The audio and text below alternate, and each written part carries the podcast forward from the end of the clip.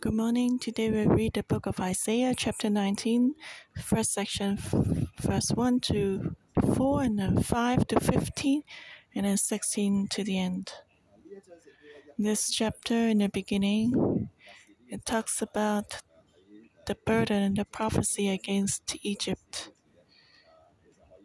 And you can translate this word burden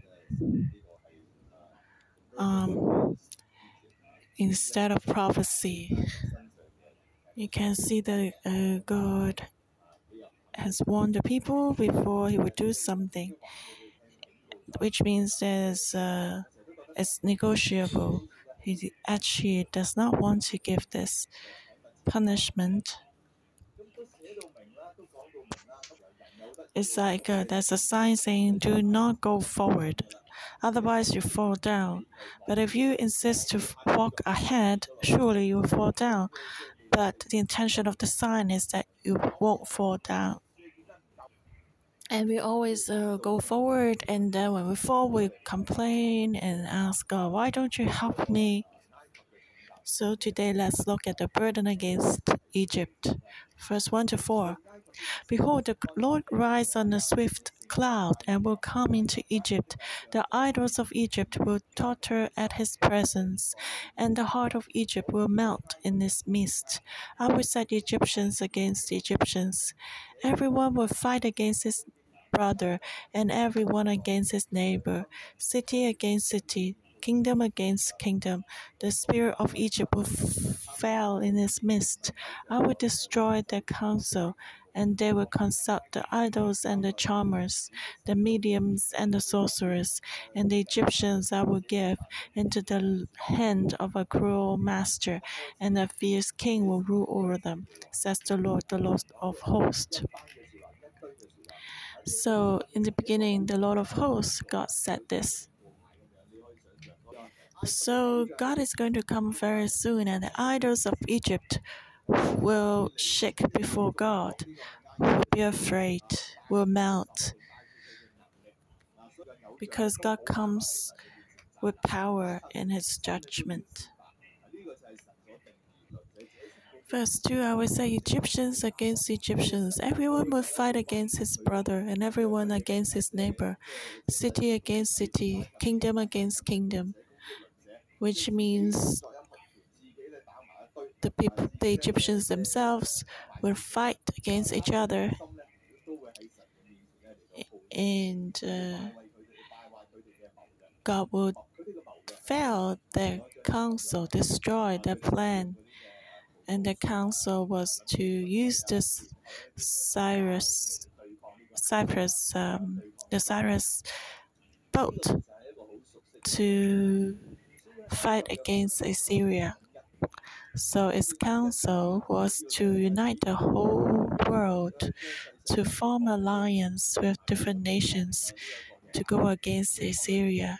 But of course, it wanted to also swallow up Assyria to build up its own kingdom. That was its ambition. So that was like the expanded version of Babylon. And you know, the Egyptians king, they were very strong. They were the first one to build the pyramid. How did they build that? That was still a mystery today. How did they build such a huge pyramid and what was its aim? Actually, to spread the name of Egypt.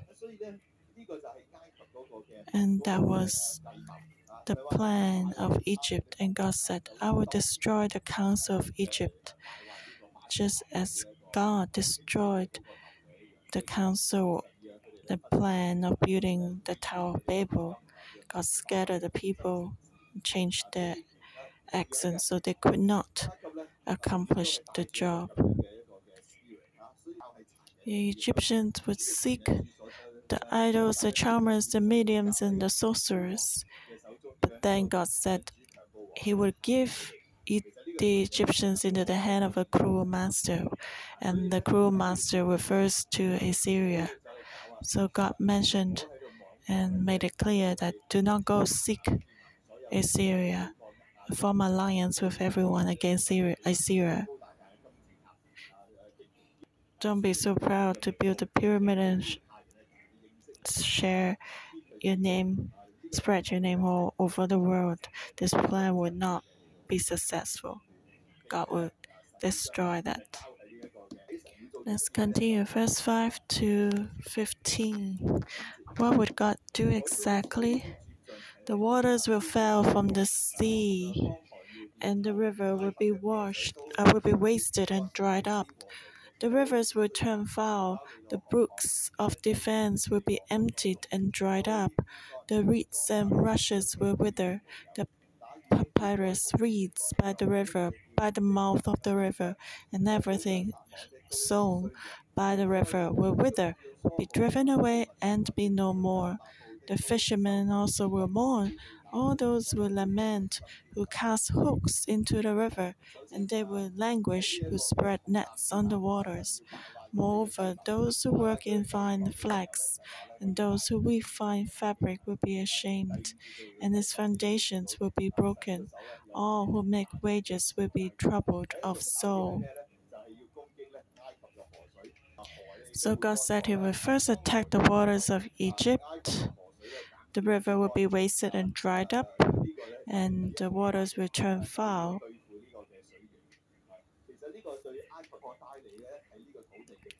And so, to attack the water source of Egypt would be a very severe blow to this country because Egypt was built upon the river of Nile, and later the Roman Empire uh, also relied on Egypt for its food sources. So, for its food supply. So, Nile was the pride of Egypt. The Egyptians treated Nile as their god. And then the second attack was that the the fields would wither up. The papyrus weeds and so on. Since Egypt was like a food um, barn, so when the field wither, when there would be no more harvest, that would be double strike to Egypt. So God wanted to show them that, that the idols they relied on were powerless before God. God alone is the creator of heaven and earth. When God's hand struck them, the idols had, could not help them. In verse 8, the fishermen also will mourn, and those who lament will cast hooks into the river, and they will languish who spread nets on the waters. So the third blow would be the fishing industry. So they will work hard, they will cast nets into the waters, but they would have no fish. And then the fourth strike would be those who work in fine flax, those who weave fine fabric would be ashamed, and its foundation will be broken. All who make wages will be troubled of soul. So God would uh, strike the economy severely. And then the fifth strike. And uh, the foundations will be broken. All those who make wages will be troubled of soul. Actually, the Egyptians uh, had a lot of pillars which recorded the splendor and achievements of their country. But the Egyptians never reported the, their failures. And uh, surely the princes of Zoan are fools. Pharaoh's wise counselors give foolish counsel. How do you say to Pharaoh, I'm the son of the wise, the son of ancient kings? Where are they? Where are your wise men? Let them tell you now, and let them know what the Lord of hosts has proposed against Egypt. The princes of Zoan have become fools, the princes of Noph are deceived. They have also deluded Egypt, those who are the mainstay of his tribes. The Lord has mingled a perverse spirit in her midst, and they have caused Egypt to err in all her work, as a drunken man staggers in his vomit. Neither would there be any work for Egypt, which the hand, which the head or tail, palm branch or bulrush may do. Zoan was a very prosperous city, and so when the princes of Zoan become full those used to be very smart now have become fools. Zoan was one of the three provinces in the river Nile. It has another name, Penvis. It was very representative of uh, the wealthy and prosperous ones. At first, this uh, wise people would first give advice how to build the pyramid, build some magnificent buildings. But now God said their wisdom will turn into fool. And uh, all the councils become foolish, making the economy, the military, uh, everything worse. So God said, I will strike your wisdom, your intelligence. Can you tell what the Lord of hosts has purposed against Egypt? Do you dare to wrestle with God and oppose God? If you are so smart, then tell Pharaoh God's will, God's plan which can change God's plan. And then it says, The princes of Zoan have become fools, the princes of Noph are deceived. They have also deluded Egypt. So Noph was an important city in Egypt. And the king of Kush moved his capital to Noph later. It became important place to fight against Assyria. But then its princes are deceived, they lost their direction. So God was confusing Egypt. And uh, the Lord has mangled a perverse spirit in her midst. And uh, they have caused Egypt to err in all her work, as a drunken man staggers in his vomit. So if you imagine if a company, all its employees and employer, everyone make mistakes, and then the company cannot last long. So the strongest one, or the young, or the lowest one, the head or the tail, the palm branch or brush, brush, they will all make mistakes. So the whole country is in chaos. So, simply put, Egypt will uh, be no more soon. It will not be successful.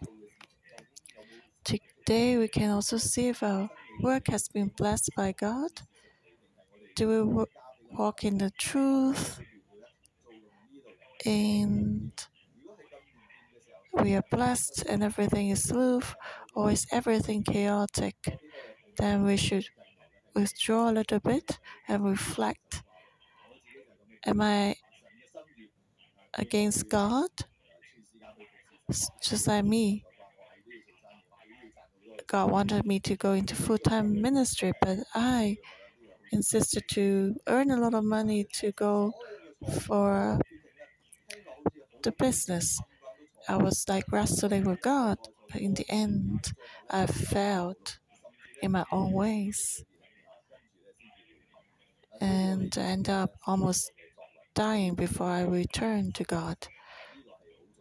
So we must know that God is God and man and man. So let's continue look. Verse 16 in that day. Then verse 19 in that day. Verse 23 in that day. Verse 24 in that day. Again, you see a few times in that day, in that day, in that day. So I put verse 16 to the end together. And the subtitle is The Day of God. This day will surely come.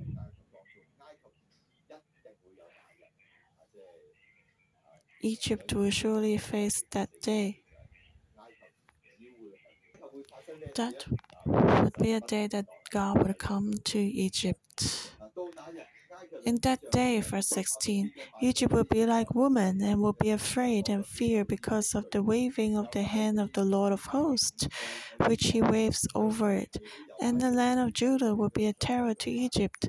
Everyone who makes mention of it will be afraid in himself because of the counsel of the Lord of hosts, which he has determined against it. So actually, in that day, when the Egyptians hear the name of Judah, they will be afraid because they know God is in it, is in Judah. Actually, the Egyptians experienced that once already when the Israelites left Egypt. The Israelites plundered Egypt and brought their wealth out of Egypt.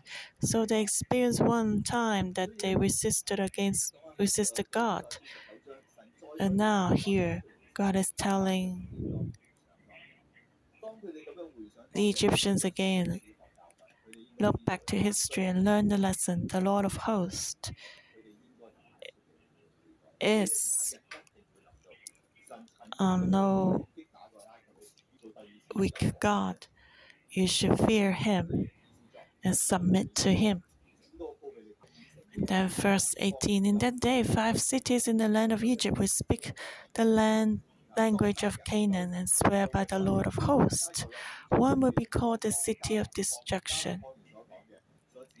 The language of Canaan refers to Hebrew, the language of the Israelites. So Israel would become prominent, so the language would be popular. Maybe the first word they learn is Hallelujah. So that means their hearts will be changed. They will learn the language of the Hebrews. And one of the five cities will be called the city of destruction. Actually, the word destruction is similar in sound to the word sun because they worship the sun god, so they'll be destroyed. Verse 19 In that day there will be an altar to the Lord in the midst of the land of Egypt, and a pillar to the Lord at its border, and it will be for a sign and for witness to the Lord of hosts in the land of Egypt. For they will cry to the Lord because of the oppressors, and he will send them a Savior and a mighty one, and he will deliver them. So the Egyptians will experience the salvation of God when they had no way out, when they were oppressed when they would cry out to God, actually, when they would be oppressed by Assyrians, when they would cry out to God, uh, after they cry out to all the idols and they didn't help them, so God will surely raise a savior, and the Egyptians would praise the Lord for that and they will even set up a pillar um, in the name of God. As I mentioned, the Egyptians like to set up pillars. But this time they will give glory to God. They will not record their own achievements. Before they built pillars to give glory to themselves, but when God would come, the Egyptians would change. They will give glory to God, so their lives will be transformed. Because the day of the Lord has come, everything will change. Verse 21 Then the Lord will be known to Egypt, and the Egyptians will know the Lord in that day, and will make sacrifice and offering. Yes, they will make a vow to the Lord and perform it. And the Lord will strike Egypt, he will strike and heal it. They will return to the Lord, and he will be entreated by them and heal them. So, can you see? There will be judgment and healing, and then judgment and healing. So, after striking and healing for a few times, the Egyptians would learn their lessons. They would surrender to God. When they would pray to God, God will heal them. So don't be too stubborn. You will not benefit from it. If you still try to rest, still go against God, be careful. God will strike and heal and strike and heal because we are so stubborn until we learn the lesson. Verse 23 In that day there will be a highway from Egypt to Assyria, and Assyria will come into Egypt, and the Egyptian into Assyria, and the Egyptians will serve with the Assyrians. So, originally, Egypt and Assyria would, was, were enemies, but when God's presence came, when God's presence would come, the um, Assyrians would come into Egypt and the Egyptian into Assyria. They will have no more fight, but together they will worship God together. The two greatest superpowers on earth will worship God together. And then verse 24 In that day Israel will be one of three with Egypt and Assyria, a blessing in the midst of the land, whom the Lord of hosts shall bless, saying, Blessed is Egypt, is Egypt my people, and Assyria the work of my hands, and Israel my inheritance. So in that day when God would come, and uh, Israel, Egypt, and Assyria will be together. Actually, at that time, Israel, Egypt, and Assyria add together is the whole world. So the whole world will submit to God's law, and then everyone will be blessed.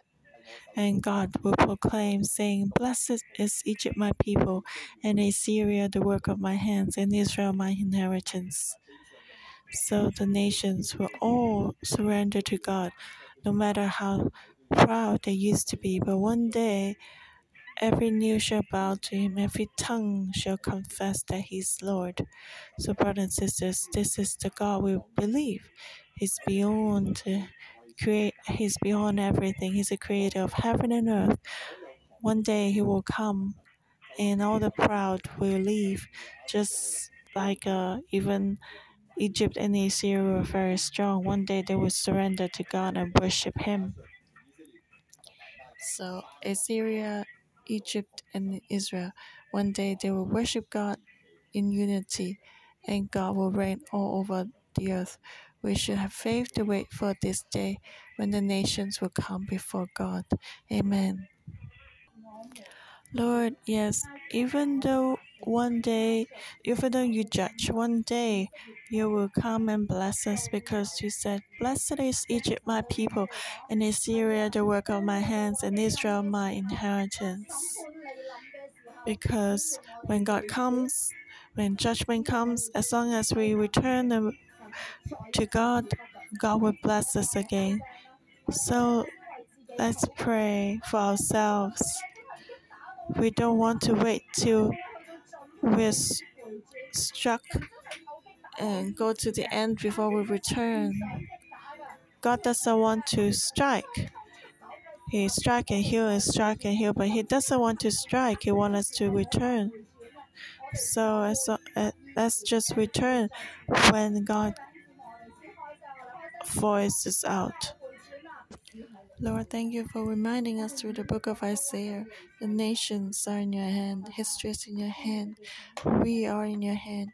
Even though your judgment comes, but your goal is that we can know that you are God. We cannot rely on ourselves to achieve anything. We can only rely on you and return back to you. So today we return to you and say, I'm willing to return back to you. May your judgment, your reminder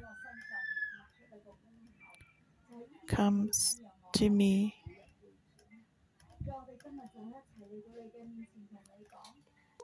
Today is very special. We see in that day, in that day, we see that as long as we repent, there's a lot of hope in judgment.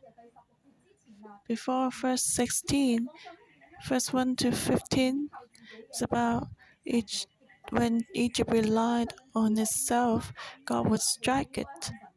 When the Egyptians realized relying on themselves doesn't work, they return to God and God will give them great blessings. So today, let's pray for our nation and our land. It's interesting here. It says Egypt, Assyria, and Israel will be together. And I remember a prophecy when Hong Kong, Taiwan, and China uh, united together will become a missional China. Hong Kong will pull China out to share the gospel back to Jerusalem. Do you still remember this prophecy? So let's pray for Hong Kong, Taiwan, and China to stand in the right position that God wants to give us when we're willing to return. I believe that in that day, when the prophecies about Egypt, the blessings will also come into our life. Actually, we have been through the pandemic and we also have felt fearful, like verse 16. But when we know that God is God, we will return to Him and not worship idols anymore. In verse 19, it says, We'll build a pillar, an altar for God to worship Him alone. And we'll worship like uh, Israel, Egypt, and Assyria. And we'll form alliance like that in unity that will be blessed. So let's first pray for Hong Kong. In fear, we should see God and not the idols. We should not worship idols more when we are in fear, but we should seek God more. Just like when the Egyptians, when they leave the sun god, they will leave destruction. So let's pray for Hong Kong and let's tell the Lord, yes, we have worshipped idols before and they cannot help us. Lord, we want to go away from all our idols and return to you.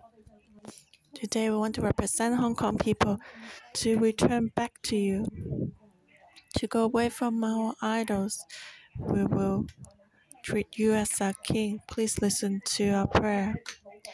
And let's continue to pray. It says in that day, there will be an altar to the Lord in the midst of the land of Egypt, and a pillar to the Lord at the border which means the people will worship God. So let's pray for Hong Kong, Taiwan, and China. That the Chinese will worship God and form um, an altar to build an altar to worship God together. Many churches will be built in Hong Kong, Taiwan, and China so that the vision of missional China will be accomplished. And let's pray that Hong Kong, Taiwan, and China will become prayerful country. Lord, we really desire to see that the whole world give praises to you. Isaiah chapter 19, verse 24 and 25. Uh, in that day, Israel will be one of three with Egypt and Assyria, a blessing in the midst of the land, whom the Lord of hosts shall bless, saying, Blessed is Egypt, my people, and Assyria, the work of my hands, and Israel, my inheritance. In that day, God's people will be raised up. Israel will lead Egypt, and Assyria to worship God together. God's law and his commandments will come to the whole land. And Egypt represents all wealth, and Assyria represents all authority and government. So one day, the people of God, Israel, will lead all wealth, government, power, authority from the world to worship God. So we should also be influential like that to bring the world back to God. And that's the will of God. And that's the mission that God has for us. That's the position that God wants to give us. So we need to have faith to do that. Lord, let's pray. Lord, we are your people. And just as Israel was small, but they will lead Egypt and Assyria to come back to you. So, Lord, even though we may be small, but you have given us salvation. You are the Lord of heaven and earth. And use us, Lord. Eh, increase our influence so that we can bring all nations to come to worship you and give glory to you. When we do this, the whole land will be blessed and the land will be saved. So, Lord, may you help us and use us and raise us up so that we can bring peace to this world and bring blessings and hope and salvation. Lord, thank you for using us. In Jesus' name, amen. Thank you, Lord. Our morning devotion will end here. May the Lord bless us all.